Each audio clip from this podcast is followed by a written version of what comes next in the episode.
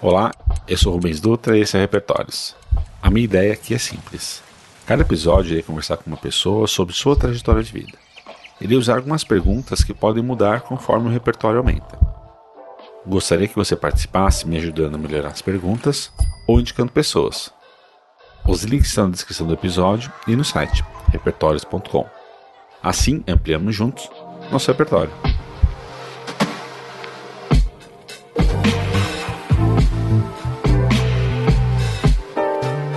Começar com um cara que quando eu conheci, eu falei assim, é, esse é o humildão. É o cara que eu falei assim, nossa, esse é o cara que é mais humilde do mundo, assim. É aquele cara que você fala assim, todo mundo vai gostar por conta disso. Mas mentira, é, eles, cara, sim, é um, é um cara muito humilde em toda a trajetória que eu tive com ele, mas é um cara que as pessoas gostam por conta da competência dele e por conta de, do, da forma que ele trabalha, assim. Então, uma, um cara que sempre me inspirou por conta disso, de não, não tem tempo ruim, tudo tem solução e é assim que a gente vai para frente. Esse esse mote pode parecer às vezes até comum, mas quem está me ouvindo e está no, tá no trabalho já no dia a dia, sabe que é muito difícil encontrar essa pessoa que não fica reclamando só de tudo. Eu sou muito reclamão de muita coisa, mas esse cara não é. Quem é você? Olá, eu sou Rafael Matias. Meu, adorei essa descrição, Rubens, de verdade. Achei maravilhosa, fico muito feliz. Acho que. Caramba, pior, não é nem pior. Eu concordo muito com ela. Eu gosto muito de jogar junto. Eu acho que a forma colaborativa, não estou falando só o colaborativo besta, eu acho que as pessoas elas se desenvolveram até onde elas chegaram não foi sozinha, né? Acho que a, a raça humana do nosso, da nossa espécie chegou até onde chegou porque ela se juntou e não se separou. Então, acho que trabalhar junto faz muito sentido em tudo, tanto para a vida pessoal como vida profissional. Cara, acho que é assim que tem que ser, sabe? É colaboração, então tem que saber os limites. A gente vive em sociedade, a gente não mora sozinho no mundo, então tem que saber onde a sua liberdade termina para começar o próximo. E fico muito feliz de você me descrever dessa forma como uma pessoa humilde, não uma pessoa humilde boba, né? Mas é uma pessoa humilde que ela sabe respeitar as pessoas. E eu, eu sinto que falta muito isso hoje mesmo. A gente estava até mandando mensagem antes de começar, porque faltaram com respeito com você e com a, com a sua esposa. Pô, Sim. caramba, né, cara? Então. Não, tinha bem pontuado, a loja Zara. Faltou com Se alguém das áreas estiver ouvindo, saiba que você faltou com respeito à minha família. Exato. Então, pô, o que custa, né, a gente entender os outros e oferecer um mínimo da gente para conseguir fazer a vida dos outros melhor, sabe? É... Não, nem, nem só a vida de uma única pessoa, né? O, o, conjunto todo, né? Sim. Você acaba oferecendo isso e a vida dos dois melhora. Sua vida melhora, a vida da outra pessoa também melhora. Então, é um trabalho em conjunto. Antes da minha, minha pergunta, você falou disso. É, você que já atuou como design, fazendo design de serviço, como user experience e tudo mais. É, você não acha que as, a, as empresas, as marcas como um todo, assim, elas. Meu, as, as pessoas como um todo estão fazendo muito isso, mas as marcas não estão esquecendo de olhar, é, mesmo com. É, é, ah, olhando para. Esqueci o termo em inglês agora, mas mesmo elas falando que elas estão olhando para as pessoas, você acha que não falta muito elas olharem realmente para as pessoas?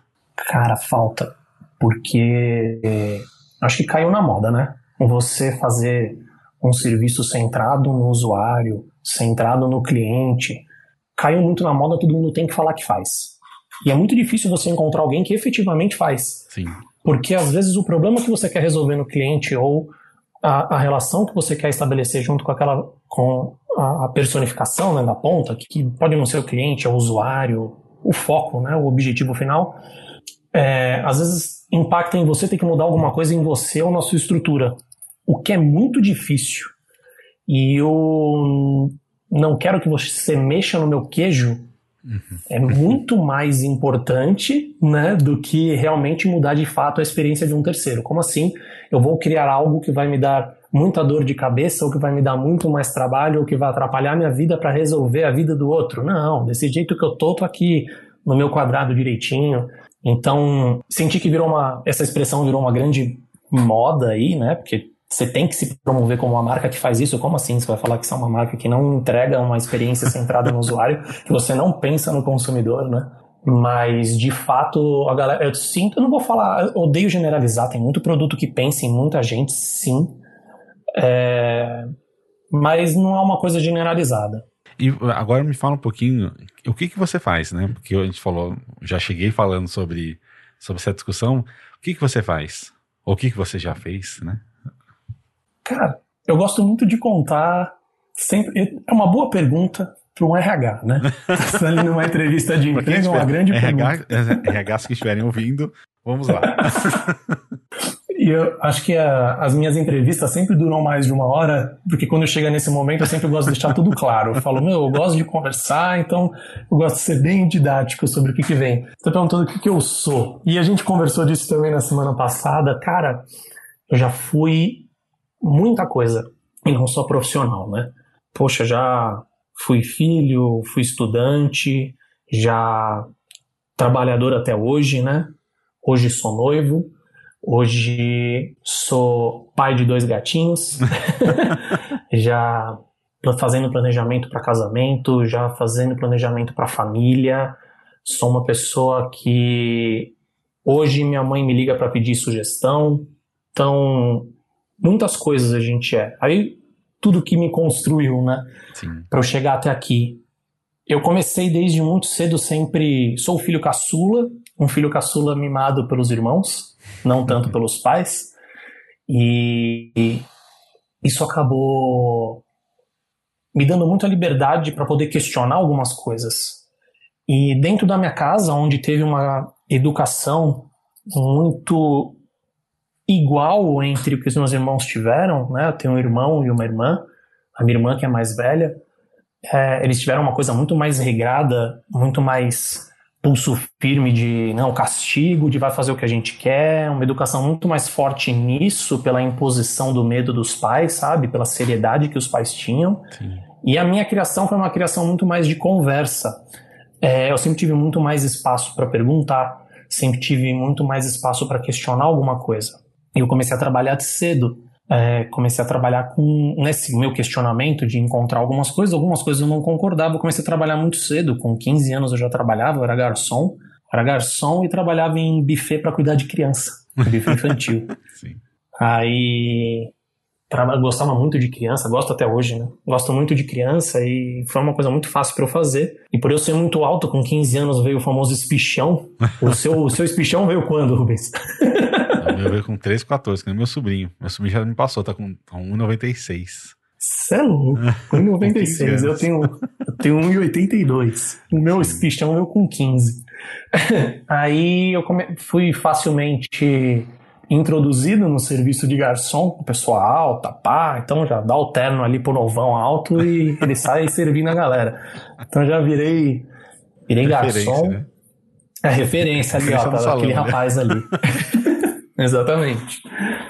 E fazia muito isso para comprar coisas minhas, besteiras, futilidades pessoais que eu tinha. E logo depois, é, eu fazia isso durante o meu terceiro colegial. Meu terceiro colegial não, durante o meu ensino médio. E na época do meu terceiro colegial, acabei não optando por fazer uma faculdade, porque eu entrei num, num, numa perspectiva de trabalha, não estuda, sabe?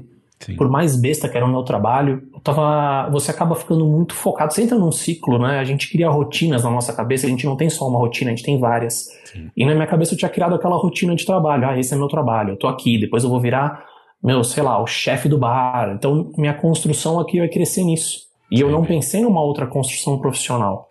E quando eu acabei conversando disso com a minha família, é, o meu pai falou: pô, cara, nessa família aqui o mínimo que eu espero de cada um de vocês, vocês podem seguir o que vocês quiserem na vida de vocês, é que vocês tenham um diploma universitário.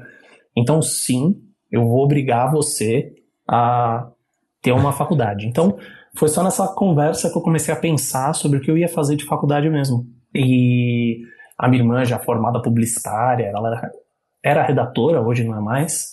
Ela era redatora publicitária, eu gostava muito que ela levava os amigos dela da, da faculdade para fazer trabalho em casa, então era aquela coisa de corta jornal, faz não sei o que, olha, a gente pensou, a gente fez uma marca pensando no slogan, e eu achava isso muito legal. E eu comecei é a olhar algumas plástico, coisas pra esse né? lado. A faculdade, Hã? a ECA, assim, é muito plástica, né? Todo mundo, ah, você quer lá, muito legal. Exatamente. Então, era super essa coisa de vamos criar algo novo, vamos fazer. E o meu irmão já foi para uma área de economia, já ia, foi numa linha de trabalhar em banco, coisa de vendas, era muito mais quadrado. E, pô, acho que quando você é adolescente, você acaba sendo facilmente impactado por, essa, por esse tipo de influência. Então eu falei, bom, beleza, trabalhar com essa área de criatividade vai ser super legal. Então parei, fiquei seis meses estudando no cursinho, fiz o objetivo ali do Tatuapé, sou de São Paulo, da, da Moca. Na então, Moca. fiz ali no, na Moca, meu. Eu fiz ali o objetivo da Silvio Romero, cursinho, estudei, passei é, na Belas Artes, fui fazer Rádio TV, minha primeira faculdade. E lá em Rádio TV senti que eu ia ficar. Não, ó, gente, isso sou eu com minha cabeça de 19 anos pensando no mercado de trabalho que eu tava duas semanas só dentro. Ao término de um, do meu primeiro semestre, eu achei que eu ia sair como uma pessoa que ia ficar paparicando gente famosa, sabe? Não tinha pensado a limitação do jovem, né? Sim, sim. Não tinha pensado no trabalho do Rádio TV como um canal de audiovisual, comunicação. Mas faltava maturidade. né? Sim. Não- não- faltou muita maturidade para pensar nisso.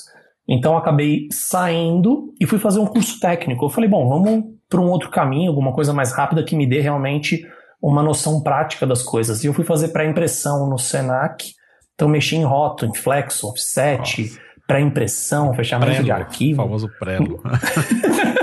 Fiz tudo isso. Putz, mano, foi muito legal ali no Teobaldo de Nigris. Conheci o Lorenzo Bayer, que foi um italiano aí importado pelo governo para desenvolver as artes gráficas aqui no Brasil. Então ele que criou o Senai Teobaldo de Nigris, ele que criou diversos processos gráficos aqui no Brasil. Então, cara, cara fantástico. Tive aula com ele, tive aula com o filho dele, é, o Bayer e outras pessoas ali do Senac super boas. E meu, gostei muito das artes gráficas. Gostei muito de. hum, Na época, meu, a minha grande é, vontade era ver o criativo impresso. Caramba, olha que louco esse papel, esse lambi-lambi, esse cartaz. Então, fiquei muito impactado pelas artes visuais. E meu primeiro emprego foi numa estamparia, né? Primeiro emprego na parte criativa foi numa estamparia que eu trabalhei de graça por uns 4, 5 meses fazendo estampa para eles. Estampas horríveis. Zero criativo. O cara me mostrava ainda os e-mails. Falei assim: "Ô, se liga o que essa mulher respondeu aqui da tua, da tua arte. Aí vinha, meu Deus, tudo em caixa alta, exclamação. Mas, meu, foi muito bom, assim, pra ver. Você ri, né? Mas foi. Não, eu rio Foi porque eu duro. já fiz muito isso. Você acha que tá balando, você fala, nossa, que merda, né? Como que eu tive É coragem isso, abri o Corel isso, né? ali, achava que tava arrepiando e não tava fazendo nada. Ai, Deus, aí acabei é, saindo da estamparia e fui trabalhar numa gráfica. Fui trabalhar numa gráfica ali no, no Brás, ali no gasômetro. E nessa gráfica eu era a única, eu era a pessoa mais nova e fui cheio de expectativa. Me contrataram como estagiário, então não ganhava muito. E ali na gráfica foi o que você precisa. Me deram um computador, sentava numa sala. Bom, beleza, então agora você faz todas as artes que vem, você deixa ela direitinho para o impressor imprimir. Então tinha um cara de 50, eu de 20, um cara de 50, 30 anos só de gráfica. E eu chegava pra ele e falava, putz, cara, a cor tá errada. Ele falava assim, ah, a cor tá errada, tá errada, você que não sabe nada. Então era desafiado assim, então não tinha muita discussão teórica, era, meu, é isso aqui não é, então eu tive Não, e só um detalhe, para quem é novo hoje em dia, hoje as máquinas Heidelberg e outras marcas no mercado, você coloca ali a prova de cor e ela se ajusta automaticamente e acabou. Você não tem, você não tem nada para você fazer. Nos anos 90, 2000, era você no pelo ali, ficando assim, não, mais pra cá, mais pra lá, mais pra cá, mais pra cá. E, tipo, infinitamente, é bizarro. E mesmo quando teve a digitalização né, dessa parte, que acabou o Pestap e tudo mais, Sim. você tinha muito recurso na mão, né? Você pega ali o PageMaker, o Freehand, algumas coisas, o Quark Express, quando você fe- fechava uma arte, Que tinha um Ctrl Z. era, Lembra disso? era só um. Era só um. Um só podia errar uma vez. A vida era muito mais legal quando você podia errar só uma vez, né? Aí agora nós temos que fazer 60 versões que o Ctrl Z volta tudo. Volta aqui. E você fica se desafiando toda hora.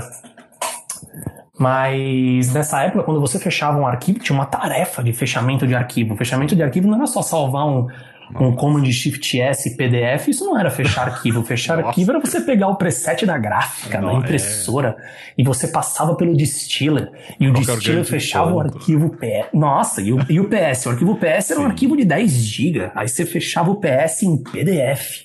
naquele preflight exato da gráfica tal. Nossa! E você sentiu o máximo por saber, né? Exato. Exato. Que aí quando você recebe uma proposta, alguém coloca, ah, aqui eu faço o fechamento de arquivo. Eu falo assim, mas que você tá me cobrando fechamento de arquivo? Você tá, tá o quê? Em 2002, velho? Você tá cobrando fechamento de arquivo? Você salva em PDF. Agora o fechamento de arquivo. Mas existem outros fechamentos de arquivos, Sim. né? Tô brincando.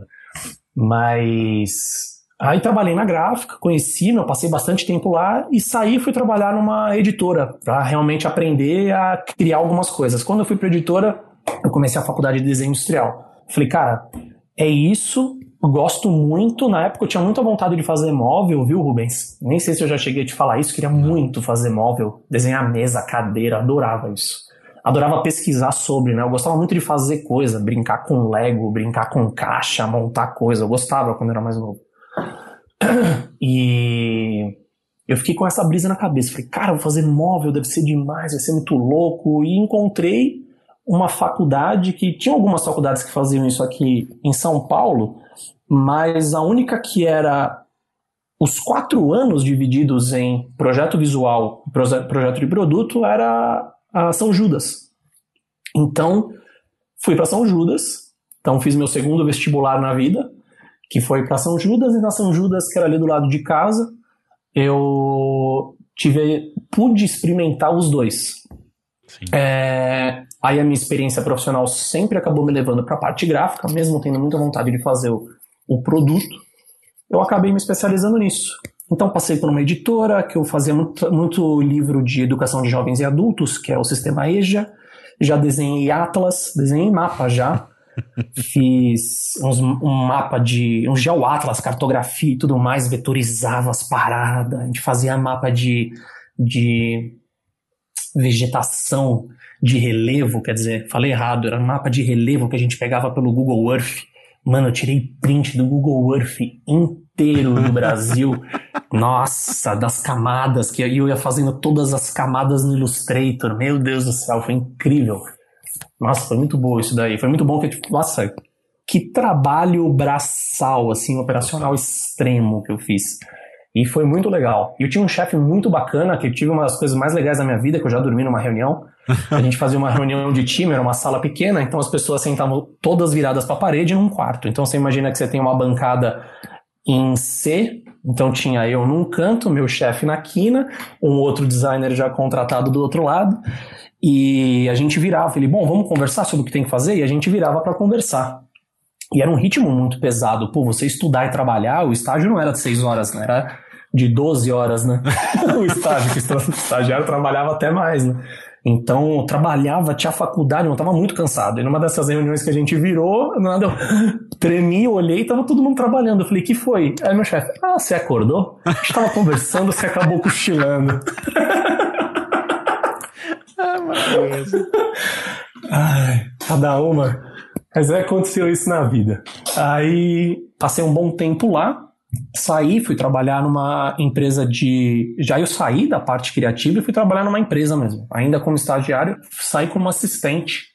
É, saí como assistente de arte, fui contratado na Balduco. Só que assim, era assistente de arte na negociação, porque nessa época você já tinha que abrir empresa.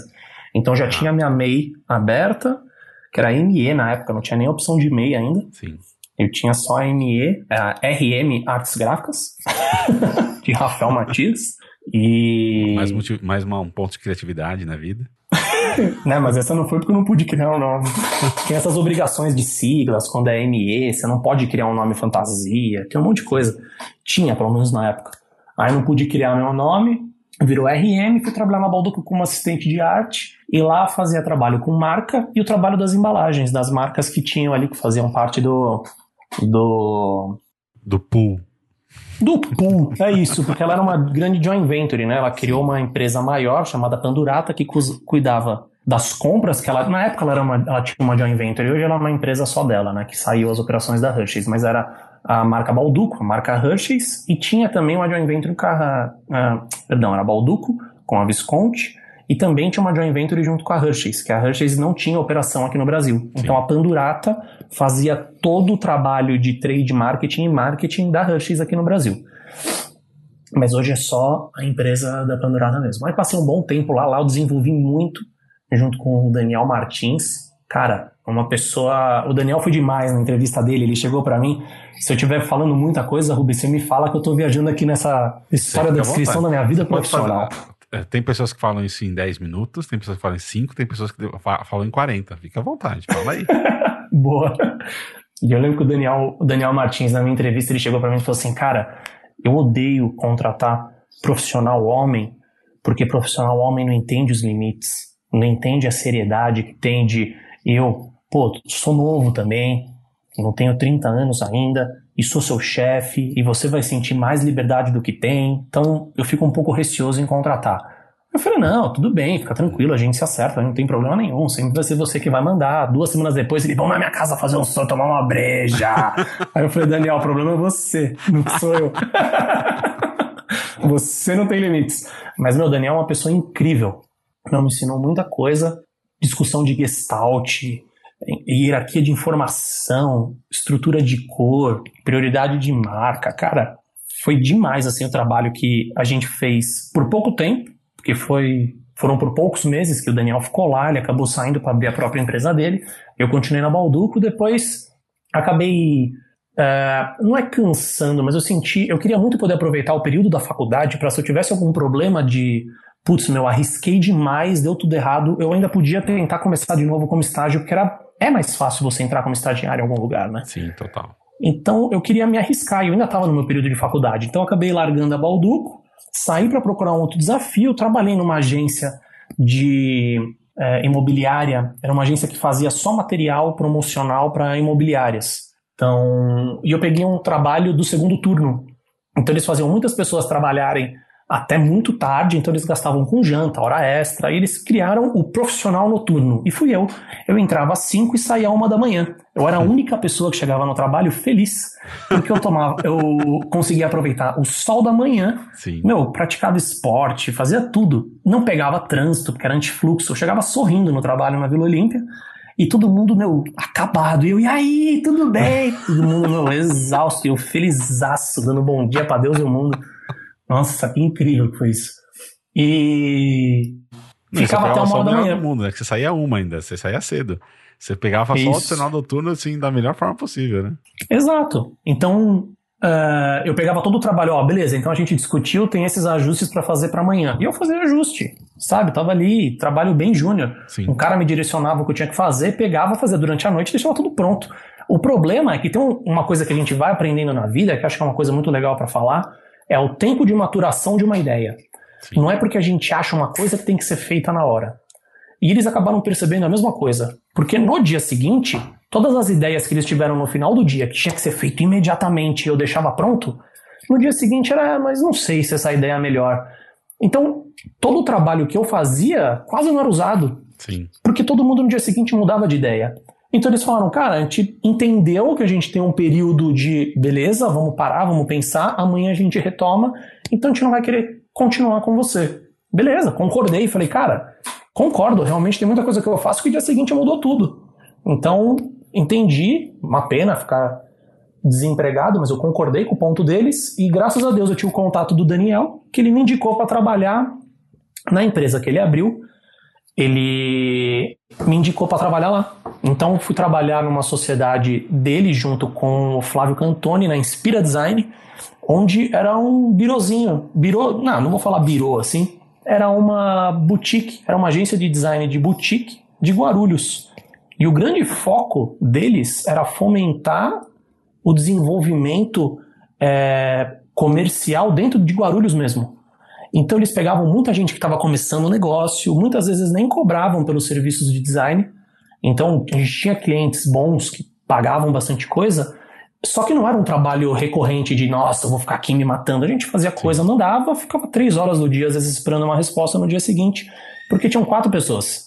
Era eu, meu melhor amigo da faculdade, Rafael Velosa, o Flávio, o Daniel. Em pouco tempo que eu ficava lá, o Daniel acabou saindo, então ficou eu, Rafael, o Flávio ficou nós três trabalhando lá muito, ficamos dois anos juntos, e o, o, Flávio puxava muito esse trabalho de desenvolver algumas pessoas que estavam precisando de ajuda. E isso foi uma coisa muito legal da gente conseguir se desafiar na construção de marca e de algumas peças de comunicação, posicionamento, porque era uma pessoa que não tinha possibilidade de pagar isso em alguma agência muito grande. Sim. Então, existe, ah, eu tenho dinheiro, vou pagar uma future brand do grupo da Macan. Ah, eu não tenho muito, vou pagar um profissional aqui do Fiverr. Ou procurar alguém ali no Get Ninjas consegue me ajudar em alguma coisa. Cara, sim, ele vai te ajudar é onde você consegue dar espaço. E, e para a gente foi muito bom, porque eu não tinha essa autonomia de construir, propor algo, por exemplo, para uma Smirnoff, Sim. sabe? Para Diageo, que a gente chama como cliente. Já vinha tudo mastigado, eu quero assim, tal, tal, tal, não esquece de colocar o login aqui, papapá. E para essa pessoa a gente conseguia propor. Eu conseguia sentar com ela, eu conseguia conversar com ela, colocar a minha opinião e falar, cara, e se a gente viesse para cá? Podia ser um ponto. Então, pesquisa de marca, pesquisa de mercado, meu, a gente fez muita coisa durante esses dois anos e me desenvolvi muito não só profissionalmente, como também pessoalmente. Nessa época, meu pai começou com um problema de saúde muito sério. Ele começou com um processo degenerativo do cerebelo na época e acabou levando ele ao falecimento. Hoje, meu pai já morreu desde. Meu pai morreu em 2015, 2014, alguma coisa assim. Cara, foi muito bacana a postura que o Flávio teve de me dar um suporte. Acho que foi a primeira pessoa dona, aquela, ele era dono da agência dele, aquela agência pagava as contas dele, sabe? Não era uma coisa de, ah, não, eu tenho milhões aqui. Cara, então impactava diretamente no, no, na renda dele, na vida dele, na saúde de vida dele, ali, financeira. E, cara, como ele foi receptivo para entender a minha situação, para me oferecer todo o suporte para conseguir contornar essa situação junto dele e pelo que a gente estava enfrentando ali. E chegou num momento que eu quis ficar com a minha família. E eu conversei com ele. Eu tinha um, consegui guardar um pouco de dinheiro, consegui ficar um tempo. É, conseguia ficar um tempo em casa. E eu acabei juntando duas coisas. Eu tinha uma banda com meus amigos do, é, de infância, ali da Moca, e desde os meus 18 anos. Tinha uma banda, eu era vocalista, e a gente começou meio de zoeira, tocando em bar, para ganhar bebida de graça, para se divertir de noite depois da gente ter queimado o equipamento tocando numa casa na Vila Madalena chamada Matrix, que a gente colocava os amplificadores na geladeira, então a gente desligava por uma hora e meia a geladeira de cerveja, porque estava bem gelada, a gente ligava todos os equipos naquele 220 muito louco, meu, arrepiava de tocar, e numa dessa deu uma balançada na força, queimou um ampli de guitarra e um ampli do baixo, a gente tinha duas guitarras, então, meu, metade da banda foi pro saco, né? Que beleza. Aí era grana e tal, a gente, meu, cansei, vamos parar com isso, vamos tentar fazer música autoral. E ficou sempre no ar, né, vamos fazer música autoral. e bem nesse momento eu falei, cara, é isso, quero fazer música autoral. Vamos fazer isso. Então, esse dinheiro que eu tinha guardado, eu pedi demissão do Flávio para poder ficar em casa curtindo os meus pais. É, pô, tomava café com eles de tarde, a gente via filme, eu via filme com meu pai. Foi um período muito gostoso que eu pude passar com eles é, nesse período difícil, pude ficar com a minha mãe também, que é uma coisa muito complicada ver assim o seu parceiro passar por um problema de saúde que é irreversível, então fica muito complicado, então poder ficar junto dela foi uma coisa muito boa. E pude tocar a banda, então pude falar durante dois anos que eu era músico. Quando a gente se conheceu, Rubens, ainda era músico, né?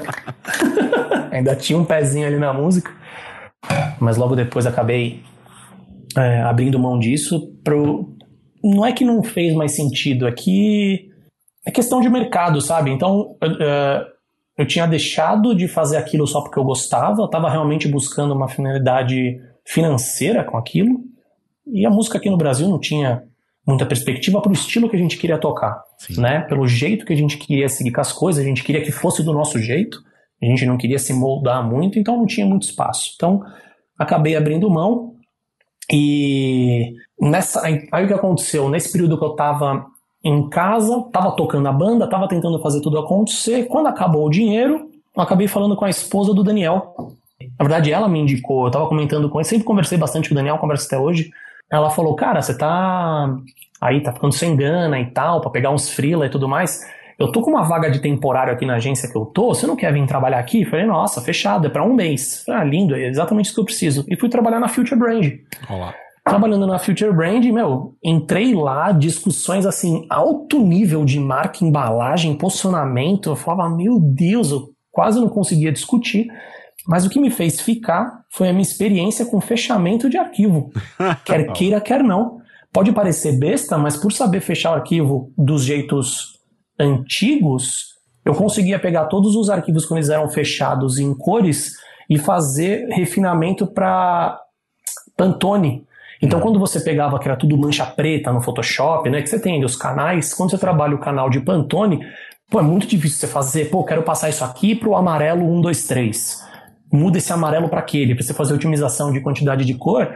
Cara, eu conseguia fazer isso muito fácil, porque eu passei por isso no fechamento de arquivo quando eu fazia Sim. na gráfica. Então, eu acabei sendo contratado por isso, consegui me desenvolver muito e conheci uma das pessoas que me inspirou assim mais que acho que abriu minha cabeça para discutir design, que é a Karine Uehara. Eu não sei se. Mais uma vez o... citada. Acho que é Mais uma vez citada. Décima... Olha lá. Um milhão de vezes citada. Karine é uma pessoa, acho que, meu, fantástica. Não só me inspirou muito, me inspira até hoje, como tenho certeza que ela inspirou diversas pessoas. É uma pessoa incrível, assim. Tanto profissionalmente como pessoal. Ela é uma pessoa, meu, amorosa demais, assim, é super carinhosa. Sempre que você precisa, ela tá lá disponível para conversar com você. Cara, foi muito bom ter conhecido ela na volta dela de Singapura. Ela fez uma, uma reunião onde ela mostrou todos os projetos que ela fez. Eu fiquei assim, meu, de cara com tudo que ela tinha mostrado. E eu fui conversar com ela. E logo depois que eu conversei com ela, coisa de. Eu passei um ano na Future. Questão de um mês que eu conversei com ela, rolou um corte de 35 pessoas eu estava nesse corte. Fui cortado e a minha demissão foi uma demissão como uma abertura de portas. foi, Rafael, a gente está te cortando daqui e a gente quer te mostrar a proposta da Spring Point, que está sendo montada pela Karine. Você gostaria de conhecer? Eu falei, pô, claro, desempregado. Qualquer proposta é boa agora. E aí fui conversar com a Karine e com a Júlia. Júlia Pontelli, Karine Uehara me mostrando o projeto de colaboração em rede profissionais autônomos eu já tinha minha empresa aberta, já atendia muitos clientes por freela, e isso amadurece muito as pessoas, né, Rubens? Saber lidar com a pessoa, saber fechar um contrato, saber negociar ali na ponta, e o negociar não é saber cobrar. O negociar, você entender a pessoa e você vai falar, cara, infelizmente nessa situação eu não consigo reduzir, cara. Eu vou ter muito trabalho mesmo. Se você não consegue entender, infelizmente eu não consigo pegar porque eu vou me prejudicar. É, o, e você saber. A quem está na área de comunicação tem muito, muito problema, sendo designer, redator, é, cara, ilustrador, não importa. Às vezes ele não consegue mensurar a quantidade de trabalho que ele tem, né? Ele sempre acha que ele é o, é, o que ele vai fazer simplesmente quando ele senta para desenhar um logo no Illustrator. E não todas as questões de desenhar aquilo, entender por que, que aquilo vai ser assim. Quando manda para o cliente, vai ter um ajuste por conta de X, Y, Z. Ou se ele não souber defender da maneira correta, aquilo também vai voltar mais vezes ainda. Então, tem toda uma questão que a, a faculdade não ensina de forma alguma, né? Se você. E a, quando você está na agência, você é só operacional, né? Você é só ponta Exatamente. de lança, então ninguém fala isso para você. E se você não vai atrás, não tem jeito. É isso mesmo. E até você conseguir quantificar as horas que você vai gastar, porque é reunião, é tempo perdido. Sim. Ah, vem aqui, bate um papo aqui, quatro horinhas, vamos tomar um café. E precisa para amanhã. E aí, quem que tá fazendo? É você que tá fazendo, cara. Sim. Você tá tomando aquele café, ninguém tá fazendo nada. É. então, é por isso que hoje, maquilha... eu, sempre falo assim, é, palestra que eu dou, outro, mas eu falo assim, cara, o que você cobra por hora? Tem várias é, pessoas que falam para cobrar por, por projeto, por tamanho da empresa, por não sei o que lá. Eu falo, não, cara, você tem uma hora de vida. Qual, qual que é o valor que você dá para sua hora? Quanto você quer ganhar por mês? Qual oportunidade que tem no mercado aí que você tá? Mas, cara, hora. É tipo, é, vamos fazer uma reunião de quatro horas? Vamos. Você vai pagar 100 reais a hora. Tá bom. Quanto, essa, essa reunião aqui custou 400 reais para você. Falei, beleza. Então, se ele está disposto àquilo, você tá, também tá. Se você falar assim, ah, não, então custa X. Ah, não, você vai me cobrar para reunião? Vou. É assim. Exato. Eu tô aqui, eu preciso aprender isso. O processo de imersão não é só me dar um monte de documento que entra aqui na hora. Eu tenho o meu processo de imersão. É, a imersão, é cara, é muito Matrix, importante. Né? Fazer o Ainda não é. Exato. Aí acaba chegando nesse ponto. E aí gera essa maturidade. Acho que era o que a Spring Point estava precisando: maturidade de pessoas para conseguir negociar, conversar, se resolver. E além disso, proatividade. E acho que elas conseguiram juntar muitas pessoas maravilhosas, tanto que foi, foi quando eu conheci você, outra pessoa maravilhosa que eu conheci na minha vida, que, meu, foi um dos melhores momentos da, da minha vida profissional, de longe aquele espaço que a gente teve na nossa casa lá. Eu falo sempre, nossa, eu tenho a chave guardada até hoje. Eu tenho a caixinha que a Karine e a Júlia me mandaram, que é uma caixinha prata, com o selo da Spring colado em cima Sim. e uma carta de fique à vontade, a casa também é sua, você entra e sai quando você quiser. Mano, que sentimento de pertencimento, né? E hoje a gente discutindo sem entrar as coisas no usuário, a gente olhou pra Karine e falou, Karine, essa parede tem que ser preta. Ela falou, tá, pode fazer. e sair andando e ia fazer outra coisa. Assim, caramba! Como é demais isso, cara. Foi... Não, isso é uma coisa que eu, eu já falei, já estava falando com o Thiago Padovan, que já participou aqui do Repertórios, é, sobre umas coisas assim. É, as empresas, elas, elas não têm, é, elas não conseguem entender o que a Karine fez, é, a Karine e a Júlia fizeram Isso. É, naquele momento é, para o mercado, o mercado não estava é, pronto para entender e assim, o que passou de gente lá, que você vê em tudo quanto é coisa foda hoje em dia, você fala assim, cara, o que, que você fez pra ele? Assim, não, eu só dei liberdade. É só, tipo, Isso. faz o que você quiser. Tipo, eu lembro Ela de. confiou nas pessoas, confiou Eu lembro de, de, falar sobre podcast, que ainda era uma mídia ainda meio, ah, não, mas não sei o que lá. Eu falei, cara, vamos fazer, vamos fazer. Ah, o que, que, que, você precisa? Eu falei assim, eu só preciso do espaço. O resto eu vou me virar. Eu vou atrás de como que eu vou gravar, se eu vou gravar no celular, não, não importa ou 360. Eu falei assim, cara, é, a, a tecnologia 360 começou a surgir de uma maneira mais prática, assim, sensada pra fazer lá. E eu lembro que a primeira transmissão, olha isso, pode parecer brincadeira que eu vou falar agora, mas a primeira transmissão ao vivo pelo YouTube no Brasil foi a da Spring. Por quê? Jura? Não, não deu muito certo, por N outras razões, por conta principalmente da, da do, do, ai, do firewall da, da Future. Mas a gente estava transmitindo ao vivo em 360 um evento que vocês tinham, você, o Cassiano e o, e o Guilherme. E o Guilherme tinham, tinham feito. Então a gente colo, coloquei a câmera, coloquei ela, fiz o negócio, fiz puta cambiar que eu tinha visto como que dava, poderia ser feito, não é tipo, vai fazer, poderia fazer, e coloquei. E falei, vamos ver. E beleza. E tava rodando lá, e falei, cara, é que pra mim esses méritos de primeira, segunda, foda-se, mas tem gente que vai se importar, mas eu fiz lá e falei, cara, daí eu fui atrás e falei assim, puta, quem já fez? Eu falei, ninguém. Então eu olhar pro YouTube, sabe quando você caça, fala assim, não, eu não posso ter sido, não pode ter sido uma coisa que saiu da minha cabeça assim. E foi lá e tava. E era uma coisa que muita coisa surgiu, né? E só pela, pela oportunidade das pessoas e falar assim, não o que você já sabe, né?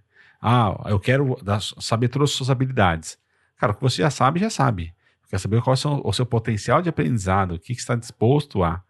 Porque acho muito engraçado, né? Quando você é, uma, tem uma vaga de, de, trabalho, qualquer que seja ela, que a pessoa fala assim: eu preciso que a pessoa saiba exatamente isso. Daí você pega aquela pessoa que sabe exatamente aquilo. Daí quando ela precisa aprender uma coisinha a mais, talvez aquela pessoa não consiga aprender aquela coisinha a mais que você precisa. Daí você tem que fazer um novo contrato de trabalho, fazer, cara, um novo, uma nova. É, ir atrás de novas pessoas, fazer, cara, coisa idiota, por que você não vai por competências? Ou por, o que, que essa pessoa está disposta a, ao invés de contratar só habilidade? habilidade a gente aprende, qualquer um aprende. Né? O macaco Isso. aprende a dirigir carro, por que, que eu não posso aprender a dirigir, é, fazer programação de uma coisa X? É, Exato. Tem que entender nesse esse meio do caminho. Eu concordo muito com isso. E é, agora, fazendo um parênteses em toda a história que a gente está contando, cara, como é engraçado que quando gente, você está trabalhando, você, assim, eu digo, quando a gente está trabalhando em algum lugar, a gente sempre procura referência do que está acontecendo. Sim. E isso que você falou do, da gravação, de você foi olhar e quando você foi olhar, não tinha. E a gente fez porque a gente leu as coisas. Sim. A, aquela casa era, uma, era um ambiente de referência. Sim, total. Total. A gente construía, a gente assim, por a gente estar naquela casa, a gente construía a referência que era sendo consumida naquele período. Sim, total. Cara, até hoje, quanta coisa. Eu, as discussões que a gente tinha eram as discussões que só hoje a galera tá começando a fazer. Total. Pô, e era o ano que era? 2016 aquilo, Rubens? Em 2016 16, a gente 17, discutia a coisa que a galera tá fazendo hoje, sabe?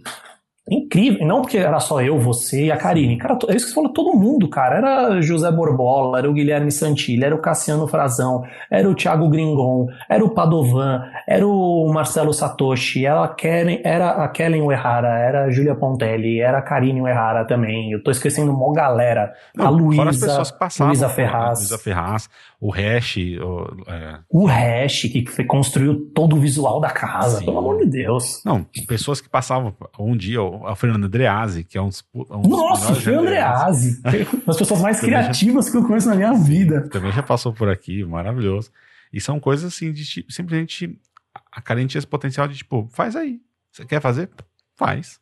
Não tô te pedindo, tá? A parede tá aí, tá branca. Você faz o que quiser. E é literalmente uma parede em branco para tudo, né? Sim. Pra tudo. É, tipo, pode construir, cara. E foi. Ah, então foi um período incrível de. Nossa, de desenvolvimento, assim, de conhecer limites. Sim.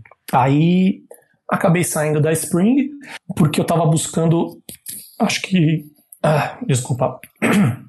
acho que por a gente trabalhar muito com consultoria, a gente sempre trabalhava numa fase do processo de algum projeto. Ah, tô nessa fase. E você entregava e tal chegou um momento da minha vida que eu queria me envolver mais, sabe? Sim.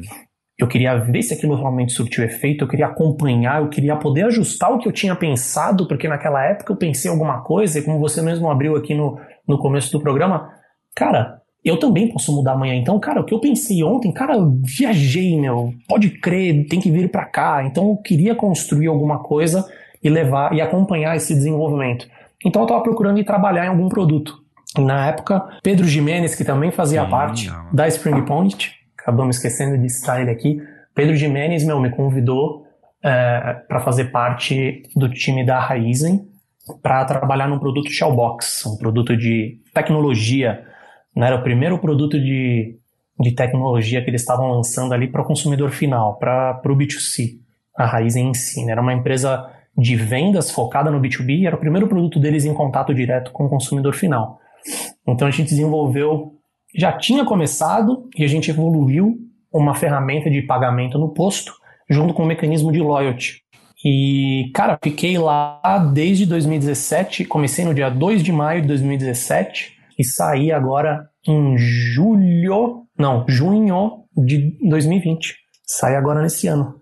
E, cara, como eu pude usar é, usando o nome aqui do programa, né, que é repertório, cara, do podcast, cara, não sei se eu chamo podcast programa, não sei como me referir, mas essa nossa grande conversa que a gente está fazendo, Sim. cara, repertório, eu pude usar tudo que eu aprendi na minha vida nesse lugar. Isso foi o mais incrível. Eu uh, pude fazer edição de vídeo, edição de áudio, marca, design de interface, user experience, consegui fazer design de espaço ambiental, porque tinha muita coisa de posto, muito design de produto, tinha evento. Cara, consegui fazer tudo, tudo. E cheguei no ponto que eu tive minha primeira equipe de design. Fui o primeiro designer contratado da história da Shell Brasil e da Raizen. Tive também a primeira equipe de design criada dentro da própria Raizen. Passei por três equipes de idas e vindas de pessoas. E minha última equipe foi a que ficou lá. Estão lá até hoje. Mantenho contato com eles também, maravilhosos. Aline Barros, Gustavo Mandu, Rodrigo Ferreirinha. Cara, maravilhoso, cara. Foi, foi um momento assim incrível. E agora eu tô numa outra fase. Hoje eu estou no ShopBanks. Tô como gerente de produto digital. O que eu nunca esperei que eu fosse uma posição que eu fosse estar, por mais que eu achar que eu gostaria de estar, mas eu nunca achei que eu ia chegar lá, nunca achei é, que eu tinha a capacidade de chegar nessa posição com a responsabilidade que tem e por ser um produto, um banco digital, uma solução financeira para regiões satélites aqui do Brasil, cara, eu não achei que eu ia conseguir esse espaço. Estou já um mês trabalhando lá, só tenho escutado elogios do meu chefe e, cara, estou muito contente. É um desafio. Eu tô, sabe aquela ansiedade, você não sabe se vai dar conta da coisa? Sim. Eu tô nessa fase, eu tô, meu, muito querendo fazer mais, querendo pôr a mão na massa, querendo fazer tudo. Então, cara, tô me desafiando de novo. Eu saí de novo da minha zona de conforto, tô fazendo algo que a proposta veio dele. Ele falou: Eu sei que você pode, exatamente como você falou. Não é uma pessoa que tem isso como, ah, essa é atividade dele, ele sabe fazer, mas é uma pessoa que tem a capacidade para desenvolver o pensamento, para exercer essa função. Sim. Ele viu isso em mim e tô tentando me desenvolver para ser o melhor que eu posso ser. Maravilhoso. E você, é, você é, de tudo isso, você falou bastante coisa, assim, da toda a sua trajetória. É, eu queria saber se você já. Qual foi o melhor conselho em toda essa, essa sua trajetória que você já recebeu, assim? De tudo, você fala assim, puta, qual o melhor conselho que passou na sua vida, assim?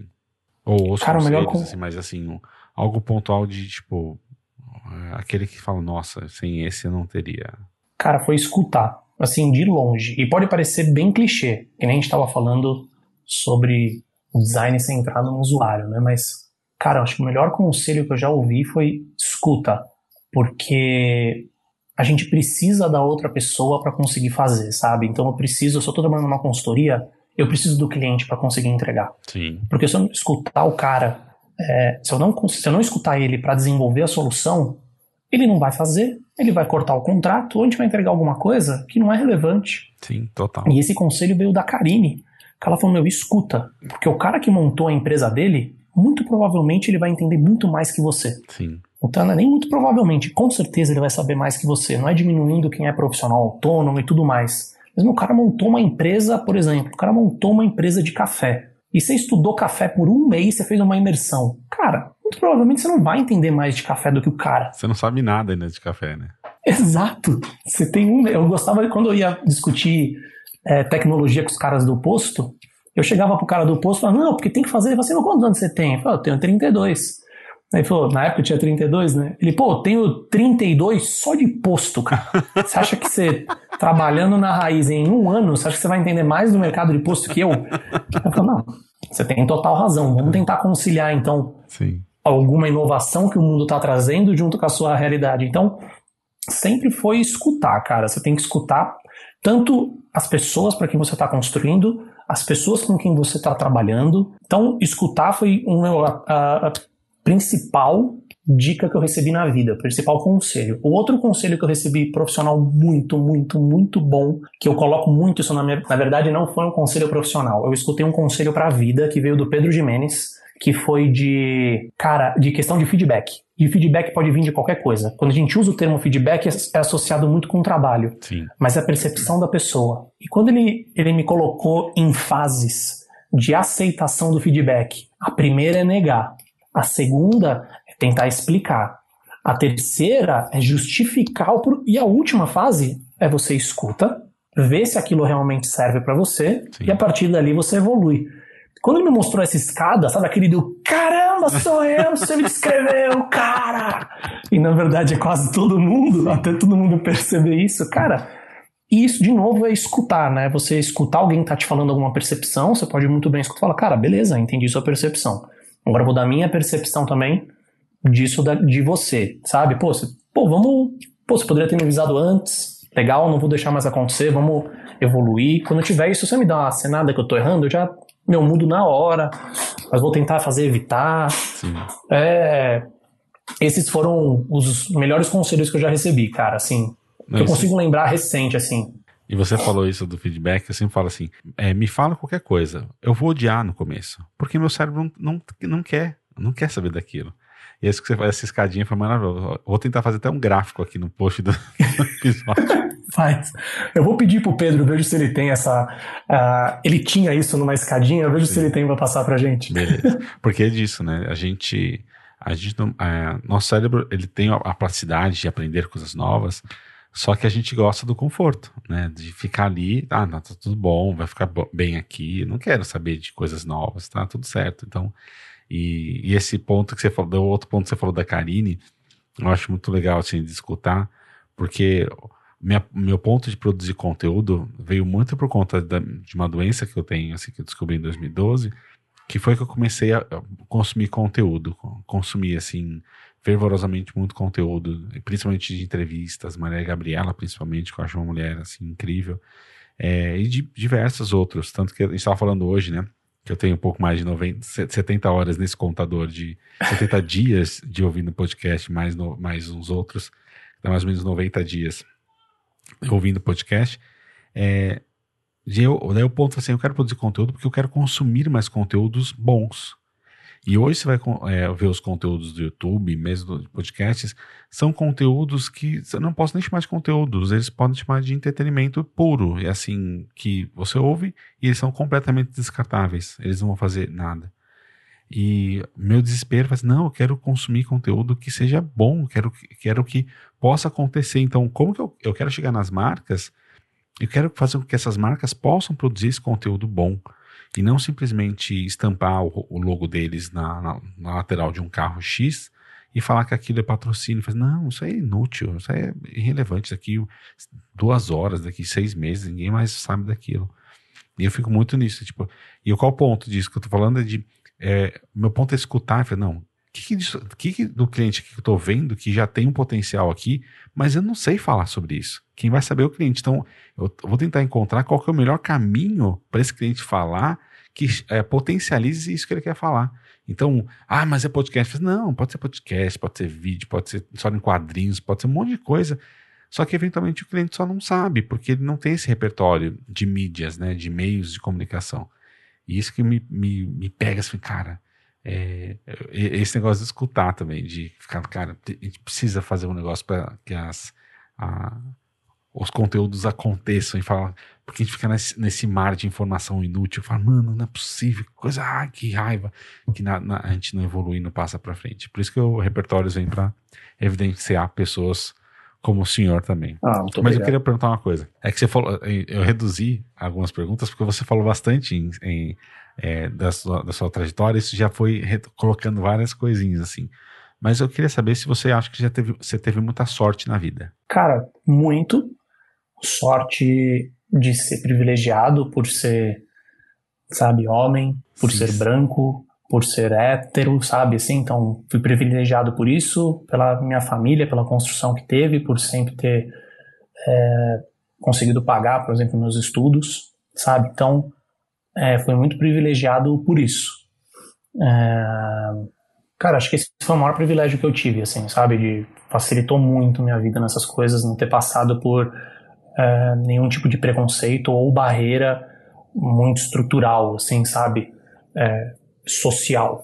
Então, esse foi o maior privilégio que eu tive. E você, você assim, a nossa vida sempre se arrepende de alguma coisinha assim, mas você arriscaria mudar alguma coisa do seu passado e não ser mais você hoje em dia? Ah, acho que não, sou uma pessoa incrível, viu, Rubens? não, mas é, tirando essa brincadeira, é, cara, eu acho que não. Eu acho que a minha vida me trouxe para um lugar que é onde eu não tinha pensado, a minha vida me trouxe para um lugar que eu não tinha planejado e é um lugar maravilhoso. Hoje, de tantas aspirações que a gente falou aqui profissional, eu falei pouco da minha vida, acho que uma das maiores conquistas que eu tenho na minha vida hoje é a pessoa que eu tenho comigo do meu lado, sabe? É, a minha noiva é uma pessoa que eu admiro demais, é uma pessoa foda em tudo que faz. Ela impressionantemente consegue tudo que ela faz ficar bom. Nem que ela esteja fazendo pela primeira vez. Eu acho que tem é, a gente consegue contar na mão, as pessoas na vida conseguem fazer isso. Sim. E, meu, tudo que ela coloca a mão, ela faz. Eu tô com a máquina de costura dela que ela, ela já costurava antes, ela voltou a querer costurar, ela fez uma saia na semana passada. Todas as amigas, minha mãe, minha avó, todo mundo falou: Meu, essa saia tá incrível e tá linda a saia. Todas querem. Ela fez uma saia, Rubens. E não é que ela, não, fiz uma, fiz duas, fiz três vezes, agora ficou bom. Não, ela fez uma tava maravilhosa. Com prega, toda certinha, tava maravilhosa a saia. Então, é, é uma pessoa que me incentiva a crescer e acho que essa a, continuar aí para frente, sabe? Ela não deixa, não é, não é não deixa de uma forma de pressão, tá? Mas ela não deixa você estagnar, você se acomodar na sua vida, sempre tá desafiando para alguma coisa além que vai te trazer algo muito maior. Então, se tudo que aconteceu na minha vida, em tudo, de alguma forma, se alguma coisa mudasse, mas acabasse me trazendo para isso, aí eu mudaria. Mas hoje, nesse exato momento, eu não mudaria nada na minha vida, porque qualquer vírgula poderia ter me desviado do resultado que eu tô hoje aqui vivendo com ela. E acho que é essa coisa mais incrível que eu tô vivendo na minha vida, de longe. Que maravilhoso. Você, é, falando disso, o que, que para você, dessa, dessa forma que você falou do, do casal, né, da, da vida, vida a dois, o que, que para você define um casamento o que define para mim o casamento. Ou uma cara, parceria, um casamento, uma parceria, um namoro. O que, que define você falar assim, ó, é, isso ser bom? Ah, o que, define ser um bom relacionamento? Um, cara, duas perguntas diferentes. O que, o que define um, um, para mim um casamento é quando um casamento assim, uma união Sim. é duas pessoas que estão juntando a vida individual deles para viver em comum junto com uma outra pessoa. Sim. Aí agora, o que para mim é uma boa construção dessa união é quando, mesmo juntos, as pessoas entendem os problemas individuais de cada um e tentam ajudar um ou outro a resolver os próprios problemas. Não é, por exemplo, puta, quebrou um cano aqui nessa casa. Então é na nossa casa, então vamos resolver junto. Sim. Mas, por exemplo, putz, meu, eu sei, tô incomodado com uma coisa. Pô, deixa eu te ajudar. Deixa eu fazer você se sentir bem. Eu acho que é isso que constrói uma coisa ser uma união boa. Maravilhoso. Eu queria saber o que, define, o que, define o, o, você. O que, define a sua singularidade. O que, que, que, é só seu. Sabe aquela coisa que você te fala assim, só eu faço isso. Dessa forma, só eu faço isso. Tipo, sei lá, é, é eu ia falar mascar. Não é mascar, tipo, a, cortar a unha do, pé, do dedão do pé com a unha, com a boca, assim. Tipo, sei lá, qualquer coisa. Sempre tem uma dessas. Né? Específico? Tem. É, eu faço isso também, eu consigo, alcanço o pé na boca.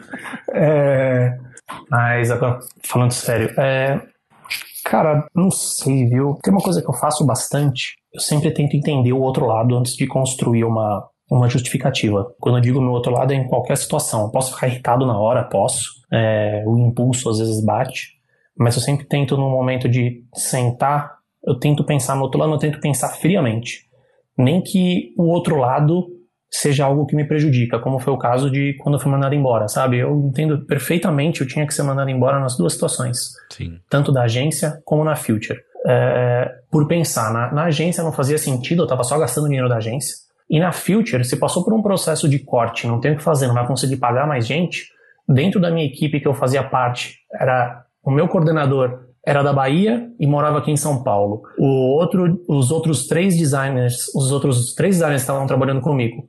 Um veio, dois, um veio da Bahia também, o outro veio de Curitiba e o outro veio de Minas Gerais. O que veio de Minas Gerais trouxe a esposa e estava pagando, não, naquele, na, foi mais ou menos em junho que foi mandado embora. Naquele ano ela tinha começado, ele tinha conseguido começar a pagar uma faculdade para ela que ela queria fazer um outro curso de faculdade. Ele estava com uma despesa de faculdade nas costas, mais morar aqui sozinho porque não tinha família.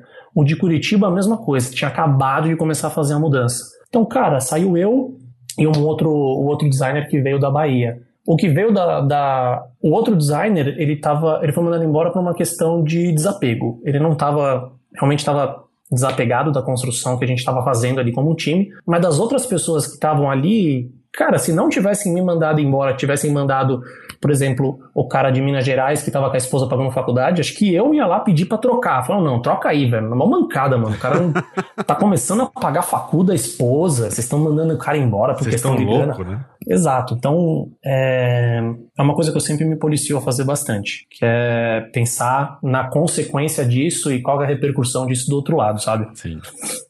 E é bom ser você? Ah, eu gosto bastante, cara. Às vezes eu paro, eu gosto, eu gosto também de ter uns momentos na vida que eu. Momentos na vida não, né? mas uns momentos no dia que eu paro para ficar sozinho comigo mesmo. e é, é muito bom, eu me acho uma pessoa extremamente engraçada. Eu consigo rir de mim mesmo, assim, facilmente. me divirto muito sozinho. Traços de loucura aí, ó. Traços de loucura. Mas eu gosto, gosto. É bem é divertido. O Joker, né? Tá lá. Conta uma piada tipo pro espelho, isso. né? Imagina. Cara, eu conto muita piada para mim mesmo. Ai. Eu, tô, eu penso na minha cabeça. Eu começo a dar risada, assim, sozinho. O que foi? Putz, pensei um bagulho engraçado. Conta aí pra mim. Putz, você não vai achar. Você só você não vai achar. Não é porque o meu humor é refinado. Exato, é isso. Você não tem o mesmo repertório que eu tenho para achar isso engraçado. Tem um episódio de Star Trek, assim, eu gosto muito de Star Trek, da nova geração, que eles vão tentar falar com uma raça alienígena, eles não estão conseguindo conversar, porque o tradutor universal não, não fala a língua deles. Não consegue entender a língua deles. Ele, ele, ele não, não, importa se a língua é nova, ele sempre vai conseguir entender porque ele vai associando. Tipo, ah, essa palavra quer dizer água, essa palavra quer dizer pedra, não sei o que lá, beleza, já, já entendi tudo. Eles não conseguem, simplesmente porque a construção é, é tão diferente de tudo que já viram na, na, na galáxia que ele simplesmente faz, o computador não consegue. Isso é muito louco, né? Porque é exatamente por conta do repertório. Porque cada, cada cidadão tem um repertório diferente e a fala dele depende daquela referência. E sem referência, você não tem como construir, né? Então, se for a piada vai fazer sentido? Não, não vai. Porque, cara, você lembra daquele dia que eu fui. Não, não lembro, então não adianta te contar. Eu vou ter que contar tanta coisa que vai ser chato. Exato. E acho que e esse tipo de coisa, quando você cria esse vínculo de ter essa piada interna, Sim. de ter esse repertório você, e de fazer essa conexão, cara, você pega um gancho, você cria uma afinidade muito grande, né? Que até que você falou do Star Trek, uma série que utiliza bastante disso para conseguir fidelizar o público foi o How I Met Your Mother. Sim. Durante a série inteira, eles constroem diversas piadas internas que lá na frente ele só cita. Sim. E você faz um ah, que demais! Alguém tá vendo falando, mas por que isso? É tipo o Ross dá aquele soquinho pra Mônica, assim, né? Sim. Que é quando ele manda ela se fuder e tudo mais, mas ele não pode falar que ele era uma criança, ele dava dois soquinhos na mão, mas só quem pegou aquele episódio que depois, na outra Sim. temporada, viu ele fazer, fala, caramba, demais que ele é. É maravilhoso construir. É quando, quando, é possível construir um arco grande de conteúdo, é maravilhoso por conta disso. Você vai poder, você não precisa se desesperar para fazer tudo num episódio só. Né? Eu lembro que fiz um, um podcast para Votorantim, era muito disso, assim. Chegava às vezes, fazia a Carlota Mingola, que um dia vai, vai participar daqui, ela falava assim: hoje a gente pode falar sobre tal coisa? Eu falei, não, cara, pode, você pode citar tal coisa aqui, mas a gente vai falar sobre esse elemento mais profundamente naquele episódio. Por quê? Porque nesse episódio vai falar sobre X, Y, Z, lá, lá, lá, e daí você traz isso como. você resgata aquilo. Ah, tá bom. E esse é maravilhoso, porque você tem esse tempo, né, pra poder ir pegando, falando de cada coisa, decupar depois episódios.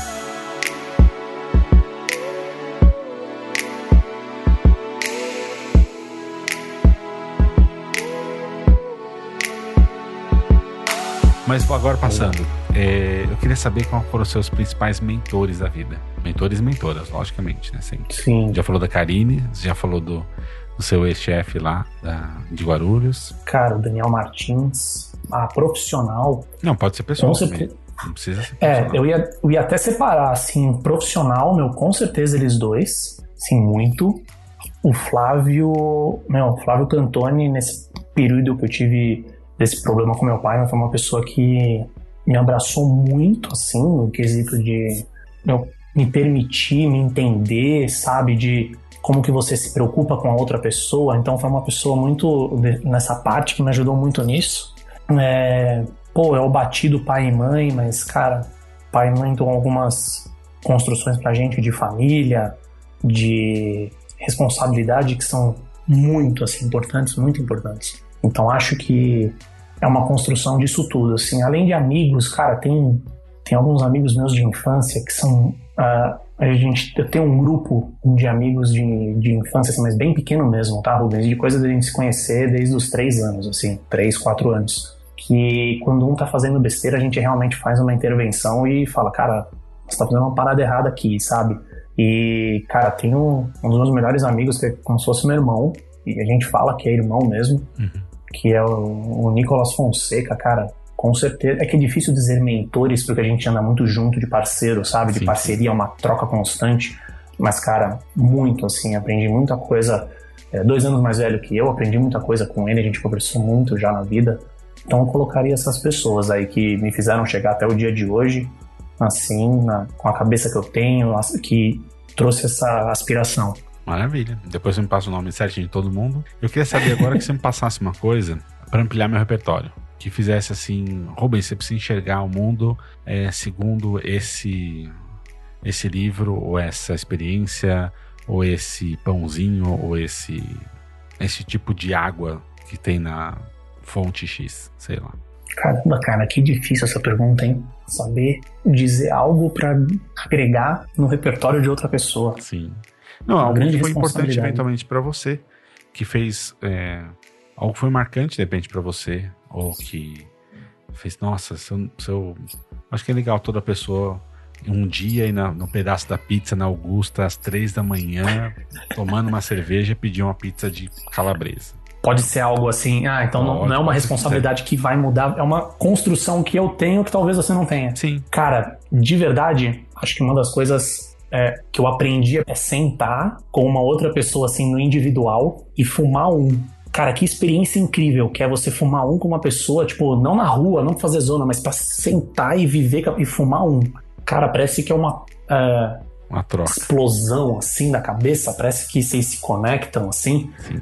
É incrível. Isso é um assim que eu não, não sei se dá para citar. Ainda são droga, é uma droga ilícita ainda, né? Ah, não. Não, todo mundo fala abertamente, isso não é, não é, relevante. É a mesma coisa falar assim, ah, tomar uma cerveja e fazer isso. Eu fazia isso tomando cerveja. É, eu, eu, só, eu só não fumo um porque eu me, dá, sempre me deu dor de cabeça. Não consigo. Então, esquece isso. Mas se você não quiser citar ela, fique à vontade. Não para não expor ela, mas. É, então você ficou com medo de expor ela nisso. Então, deixa você eu pode falar, Você pode falar a mesma coisa, só que falar que é tomando cerveja. tomando Tomando cerveja. que, nem a, que nem o Howard Match mesmo fala, comendo um grande sanduíche, né? Com a pessoa. Nossa, que sanduíche. Não. Cara, deixa eu ver. Tem uma coisa que eu gosto Deixa eu ver, uma coisa que eu gosto muito de fazer. Cara, com. Tipo, puta, difícil. Eu não estava preparado para essa pergunta. Que difícil. Essa, de longe, é a 1, um, a 2. Cara, o que, que, seria uma coisa que eu gosto muito de fazer? Ela fala, cara, como assim você faz? Eu falo, nossa, que incrível. Não, mas não precisa ser, não, não precisa ser tão é, quando a gente fala, eu falo isso, assim, parece que tem que ser uma coisa que tipo, as pessoas vão olhar pra você e falar, nossa, Rafael Matias. Não, pode ser uma coisa simples, boba, assim. Tipo, ó, é, é, acorda às 5 da manhã para você dar uma cagada em paz. Tipo, que tipo, em casa eu tenho eu, minha, minha esposa minha filha. Às vezes eu preciso dar uma cagada em paz, eu preciso acordar mais cedo. Olha que coisa. Eu preciso. Se eu não conseguir, não dá. Pior que eu faço isso também, é uma delícia mesmo ter que concordar. Passar um, um tempo e cagar em silêncio maravilhoso. E sabe uma coisa que é legal pra caramba? Criar diferentes playlists de música, sabe? Puta vida, que bagulho legal pra caramba. Nossa, se eu pudesse sugerir uma coisa para mudar, é construir playlists de acordo com alguns momentos e até propósitos da vida. Ontem mesmo, ah, pô, a gente tava mandando essa mensagem agora, pouco, mais cedo. Ontem mesmo, eu e minha noiva, a gente fez uma, uma lista sobre limpar a casa, né? A gente fez uma, uma playlist chamada Soft Clean, que é para ajudar a gente a fazer uma, uma limpeza na casa. E fez a gente lembrar de uma playlist que a gente fez no começo do nosso namoro, que era uma playlist da nossa vida. E a gente fez por pouco tempo, foi coisa de 5, 6 meses, acho que a gente tem daquela playlist. 5, 6 meses? Acho que chegou até um quase um ano. Ela representa quase um ano da gente junto. É, preciso até lembrar. Cara, que gostoso que é ouvir isso e lembrar daqueles. que aquela música representava aquele momento, sabe? Ajuda a gente na questão de memória para voltar Total. a sentir o que a gente sentiu naquele dia. É uma forma de estudar, que... que dizem que é muito boa, só que eu não consigo porque me caga tudo da cabeça. Eu também, eu tenho uma certa dislexia, não consigo fazer duas coisas ao mesmo tempo, eu começo a escrever tudo errado, respondo é. coisa que não faz sentido, eu não consigo. eu tenho essa limitação, presta atenção em uma única coisa. Sim. É, mas isso que é muito bom para você lembrar de uma. Ah, daquela página que você estava lendo, para ir criando âncoras, né? Pode ser uma, uma, música, pode ser visual, pode ser. Né? Vai criando âncoras eu sou uma pessoa visual, sabe? Eu tenho uma, um apego muito grande com escrever com mão. Sim. Eu tenho vários cadernos de coisas escritas, eu não esqueço o que eu escrevi. Digitando não funciona igual. Para mim é desenhar a letra, desenhar a palavra, meu, me grava na cabeça. Sim. É, é designer, né? Designer tem essa. Vai gravando. É que nem quando eu falo. Diz muito, né? Toda vez que eu pego um, um designer, vi um designer que, se, é, que eu, ele começa assim, a fazer um logo e ele vai pro, pro Illustrator, eu falo assim: o que você vai fazer, cara? Não, vou desenhar, fazer o logo. Eu falei, não vai não. Cara, antes de papel, você tem que papel. Você vai ter que fazer, é. rascunhar muita coisa antes. Tipo, Illustrator é final do processo.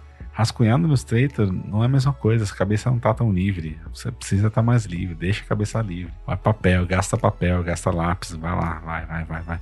Depois você vai pro, faz, faz o layout lá, finaliza o layout no Illustrator. Eu concordo com você. É só ferramenta de fidelização, de finalização. Sim. Uma, eu até brincava com o pessoal que trabalhava comigo. Não, vocês querem colar aqui com um desenho de tinta dedo, giz de cera, lantejola, faz o que vocês querem, cara. O ponto é, o resultado final tem que ser entendível. Então, Sim. traz o que vocês quiserem. Maravilhoso. E eu queria que você me indicasse uma pessoa, então, agora, para que você queira que eu tenha uma conversa como é, como a gente teve hoje, é, que você acha que o mundo tem que conhecer. Caramba, perguntas. cara, eu queria citar duas. Escolhe uma delas. Você... É, vou escolher uma então? Desculpa. Eu vou escolher a Stephanie Angeli, que é a minha, minha, minha noiva, cara. De verdade. Ela é uma pessoa que, cara, ela faz outras pessoas crescerem, assim. Não é uma pessoa que cresce sozinha, sabe? Ela ela tem um bagulho, ela tem uma coisa nela que ela faz qualquer pessoa se desenvolver. Até os amigos que são próximos dela, todo mundo sente isso. Ela é uma pessoa maravilhosa de ter perto, assim, juro. Maravilhoso. Eu queria agora, para finalizar, finalizar tudo, quer saber onde as pessoas te encontram.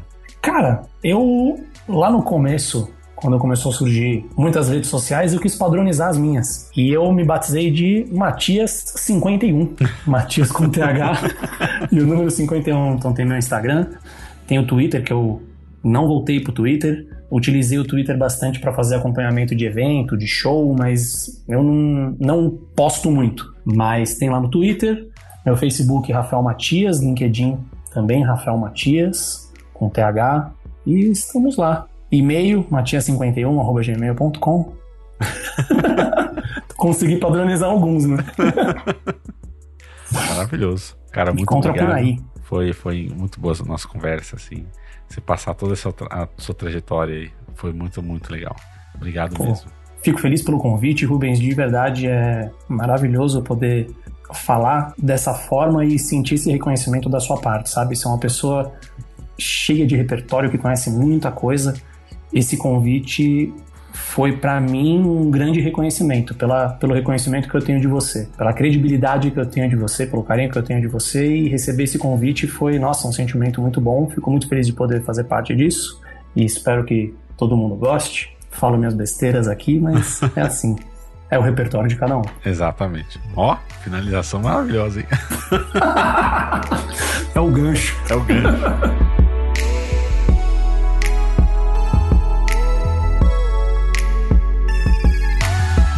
E para finalizar, só quero te lembrar de uma coisa. Todos os conteúdos citados durante o episódio estão lá no post. É só acessar repertórios.com. Aproveita que está por lá e me conte o que achou da conversa. O que passou pela sua cabeça enquanto você ouvia? Você também pode mandar uma mensagem pelo Instagram e Twitter. É só procurar por underline repertórios. E no LinkedIn, procure por repertórios. Ou ainda, se preferir, pode mandar um e-mail para ampliar.repertórios.com. Se quiser, pode indicar um amigo ou alguém que admire. Entra no site e procure a aba Quero indicar alguém. Obrigado por ouvir e até o próximo episódio. Produção, pauta, direção e mediação Rubens Dutra. Sound design, montagem, edição e referências Guilherme de la Coleta.